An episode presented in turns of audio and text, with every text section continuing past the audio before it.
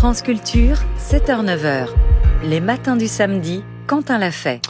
Tempête, orage, inondation, érosion, déplacement de terrain, même sous la terre, même dans la mer.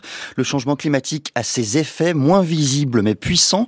Les sites archéologiques s'en trouvent alors altérés, parfois abîmés, des fouilles de plus en plus nombreuses s'en trouvent aussi parfois remises au lendemain. Certaines même deviennent impossibles. Alors pour comprendre comment le changement climatique bouleverse l'archéologie et sa pratique, pour comprendre aussi comment la discipline tente de s'adapter, je reçois ce matin Laurent Sauvage. Bonjour monsieur. Bonjour. Vous êtes euh, archéologue, directeur adjoint scientifique et technique Nord-Pas-de-Calais à l'INRAP, l'Institut national de recherche archéologique préventive. Et en novembre dernier, hein, on le rappelle, hein, le Pas-de-Calais et le Nord ont été en proie, comme aujourd'hui d'ailleurs, à d'innombrables inondations terribles, impressionnantes. Et vous avez été contraint de fermer toutes les opérations de fouilles archéologiques du littoral. De quelles fouilles parle-t-on et quelles décisions est-ce que vous avez dû prendre? Mais écoutez, euh, c'est les secteurs dont on continue de parler malheureusement. Euh, donc toute la façade littorale euh, du Nord-Pas-de-Calais est concernée par des, précipitations extrêmement importantes depuis le courant du mois d'octobre. Mhm. Ça, ça, ne s'est pas vraiment calmé. Euh, les terrains n'absorbent plus, euh, les zones sont complètement ennoyées, euh, et donc euh, les fouilles qui, est, qui, étaient en cours hein, euh, au plus près de littoral, dans des zones qui sont en fait des polders, hein, des terrains gagnés par la, sur la mer, euh, dans le secteur euh, du grand port maritime de Dunkerque. Euh, ces fouilles, ben, elles se sont retrouvées complètement ennoyées et infouillables. donc conjuguées à, à l'importance des précipitations, il y a aussi la remontée de la nappe phréatique puisqu'on est sur des altitudes très faibles euh, dans ces régions, euh, et donc euh, l'impossibilité technique de continuer les fouilles. pour la première fois de ma carrière, on a été amené à mettre des panneaux danger risque de noyade autour de, zones de fouilles. Donc il y a à la fois des fouilles qui n'étaient plus, pouvaient plus être conduites hein, du fait d'un pompage impossible. Mm-hmm et puis euh, des, des, euh, également des, des remblements, euh, le, le, rebouchage de ces fouilles qui est reporté à, à une date euh, où cela sera possible, puisque euh, on, on, ne peut pas se permettre de remettre des terres sur des zones qui sont complètement sous l'eau à l'heure actuelle. Pour que l'on puisse se, se, représenter les choses, de quelles fouilles s'agissait-il? De quel type de site archéologique était concerné? Donc, euh, dans, dans, mon cas, on fait de l'archéologie dite préventive, euh, et donc c'est de l'archéologie qui est liée à, euh, aux grands travaux d'aménagement du territoire. Dans le secteur euh, du littoral du Nord-Pas-de-Calais, ben, on, on, entend euh, souvent parler des aménagements liés à, l'arrivée de, de grands investisseurs industriels euh, autour du port de Dunkerque. Mhm. On est euh, sur des zones qui correspondent à l'ancien estuaire de l'A, le, le, le, fleuve euh, qui parcourt toute la moitié ouest du, du Nord-Pas-de-Calais. Et euh, ces terrains ont été aménagés depuis le euh, construits même, on pourrait dire, depuis euh, l'époque euh, carolingienne, au Moyen Âge, euh, sous forme d'aménagement de, de, digues, de chemins, euh, de mares, etc., pour les rendre progressivement habitables de façon pérenne hein, par les communautés médiévales et modernes. Et donc, euh, ce sont ces traces archéologiques de construction du paysage, de, de, de ces premiers euh, éléments de poldérisation du paysage que euh, on, on, fouillait sur des grandes surfaces, hein, euh, plusieurs hectares.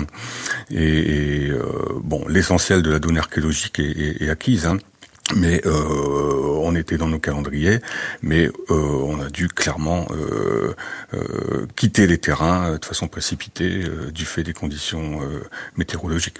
On comprend bien, euh, Laurent Sauvage, comment euh, les inondations euh, abîment ces sites archéologiques, empêchent parfois les, les fouilles. Si on tente euh, de prendre un peu de distance par rapport au, Pas-de-Calais, au département euh, du Nord également, comment est-ce que d'autres phénomènes climatiques viennent empêcher euh, ces fouilles et, et, votre pratique de l'archéologie? Je pense par par exemple aux sécheresses. Est-ce que vous pouvez nous expliquer pourquoi parfois elles viennent empêcher également des fouilles? Eh bien, écoutez, euh, on pourrait même dire également que les régions du nord de la France sont concernées par euh, ces, ces phénomènes-là, euh, mhm. puisqu'en fait, l'évolution du climat, elle prend, elle est diverse, elle prend diverses formes. tantôt, et c'est le cas actuellement dans le Nord-Pas-de-Calais, ce sont des, des, précipitations extrêmement abondantes. À d'autres moments, comme l'année dernière, en 2022, c'est des sécheresses euh, qui euh, rendent euh, quasiment infouillables les terrains parce que ils deviennent du béton et, et, par ailleurs vous imaginez bien que arroser des terrains de fouille est, pas l'ordre du jour quand il y a des restrictions sur l'usage de l'eau dans tous les domaines, dans l'agriculture en particulier. Mais euh, effectivement, euh, dans le cas de des sécheresses importantes, euh, nos terrains, surtout en milieu argileux, se, se craquellent, se fissurent, et quand reviennent des précipitations, l'eau percole en profondeur dans, dans ces sédiments elle en modifie la nature. Euh, les, le sédiment, euh, qui est le, le, la matière première de l'archéologue, hein, c'est le, le, contexte archéologique de, des vestiges et, et, et, des artefacts. Euh, ce sédiment, il s'en trouve modifié dans sa structure. Et euh, par exemple, euh, sur les opérations de fouille où on multiplie des analyses géochimique hein, pour caractériser euh, les usages des différents espaces. Euh, on arrive à caractériser euh, des espaces de, de stabulation, de piétinement, d'agriculture, etc. par des analyses. La, composition chimique de ces sols peut s'en trouver profondément altérée et bon, c'est une perte qui peut être irrémédiable d'informations pour la compréhension des, sites qui sont l'objet des fouilles. La discipline doit également faire face de plus en plus régulièrement à l'impact des glissements euh, de terrain qui déplacent même parfois des, sites archéologiques?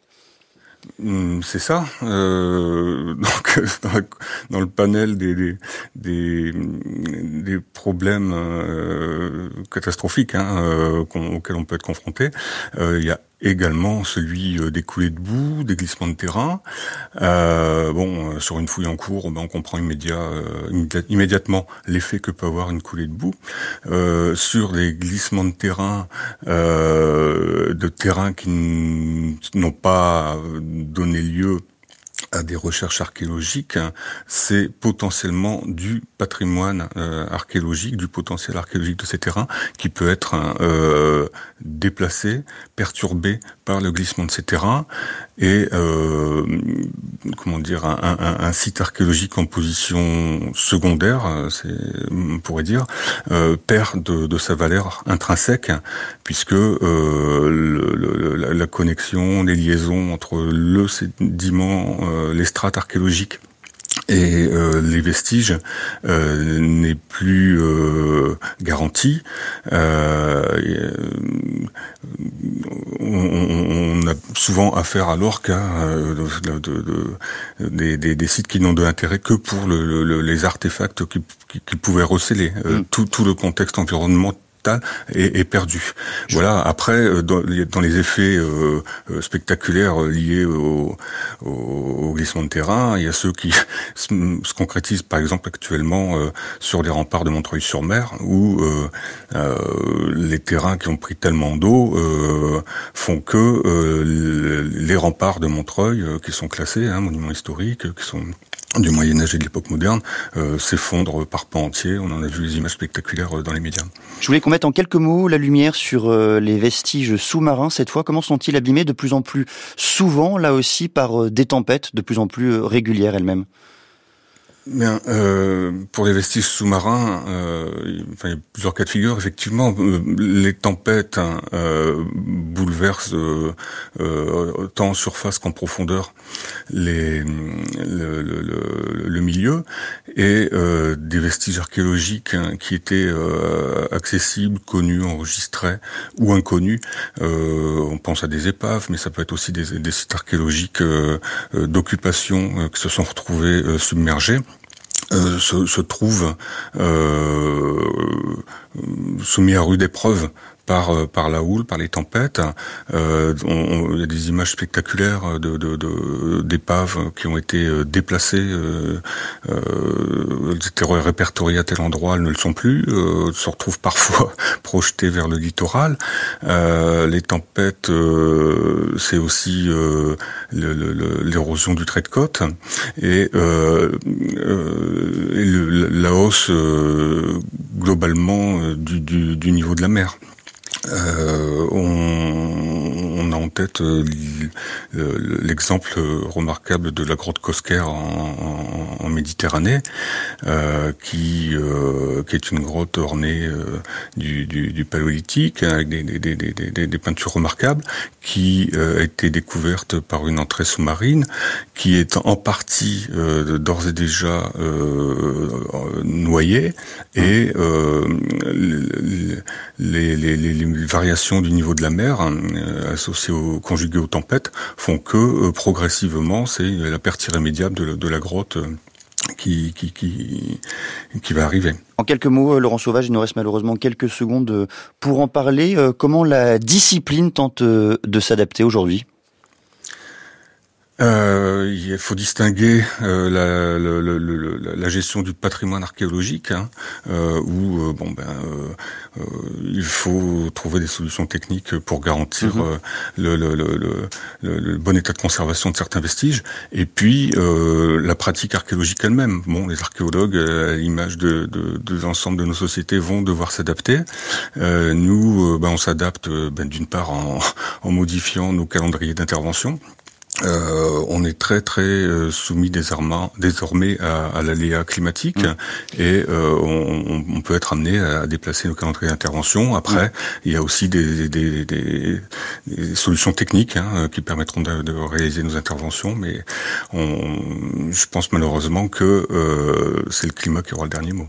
Merci beaucoup Laurent Sauvage et merci aussi de, cette euh, réponse lucide à la fin de votre intervention. Je rappelle que vous êtes archéologue, directeur adjoint scientifique et technique dans Pas-de-Calais à l'INRAP, l'Institut national de recherche archéologique préventive.